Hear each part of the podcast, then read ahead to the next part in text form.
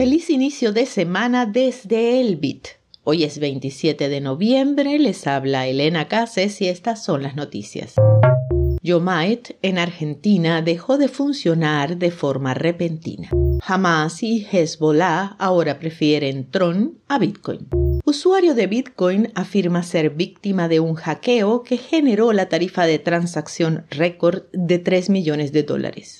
La anticipación del ETF al contado de Bitcoin impulsa las mayores entradas en fondos en dos años. Recuerda que la librería de Satoshi es tu comunidad de aprendizaje de Bitcoin y Lightning Network en español. Busca libreriadesatoshi.com para empezar. Might, una aplicación de inversión en USDT Argentina, dejó de funcionar sin previo aviso. Los usuarios no pueden acceder a sus fondos y sospechan que se trata de una estafa piramidal.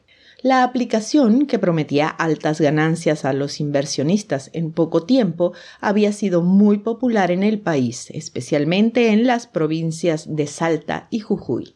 La empresa que manejaba el servicio, Umite Incorporated, se identificaba como un grupo de tecnología y servicios financieros fundado en 2018 con sede en la ciudad de Nueva York pero no hay ninguna confirmación de que nada de eso sea cierto. Tampoco hay información de contacto. Además, los usuarios que habían transferido sus fondos desde Yomite a Binance sufrieron cierres de cuenta al parecer por parte de la Administración Federal de Ingresos Públicos, lo que ha generado aún más inquietud y confusión.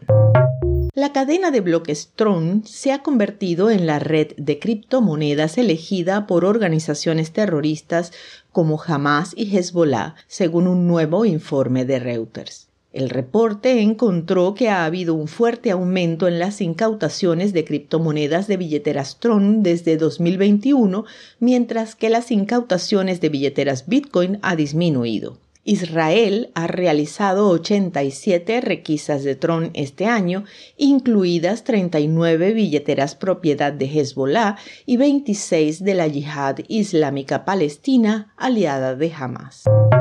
El usuario de Bitcoin que pagó una tarifa de transacción récord de 3.1 millones de dólares afirma que fue pirateado. Dice que su billetera fue comprometida y que un atacante le robó 55 Bitcoin por un valor de 2.1 millones de dólares. El atacante también pagó una tarifa de 83.65 Bitcoin con un valor de 3.1 millones de dólares para transferir los fondos.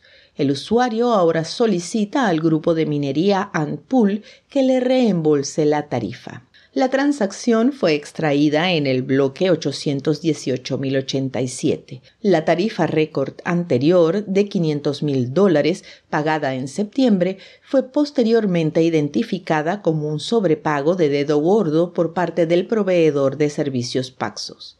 F2Pool, el minero que facilitó esa transacción, acordó reembolsar el dinero. No está claro si Antpool estaría dispuesto a llegar a un acuerdo similar, pero si lo hiciera, el grupo de minería de Bitcoin necesitaría otra forma de verificar la identidad de la víctima. Las entradas a fondos de criptomonedas aumentaron la semana pasada a su nivel más alto desde finales de 2021, impulsadas por la anticipación de un ETF de Bitcoin al contado con sede en Estados Unidos. Los productos de inversión de Bitcoin representaron 318 millones de dólares de las entradas totales, mientras que los vendedores en corto continuaron capitulando. Los productos negociados en bolsa ahora representan el 18% del volumen total de operaciones al contado de Bitcoin, lo que destaca su creciente popularidad entre los inversionistas. Al cierre, el precio de Bitcoin se mantiene alrededor de los 36.933 dólares por moneda. Si nuestro contenido es útil para ti, ayúdanos a seguir entregándolo. Valor por valor, todos ganamos enlaces en las notas del episodio y al final del hilo.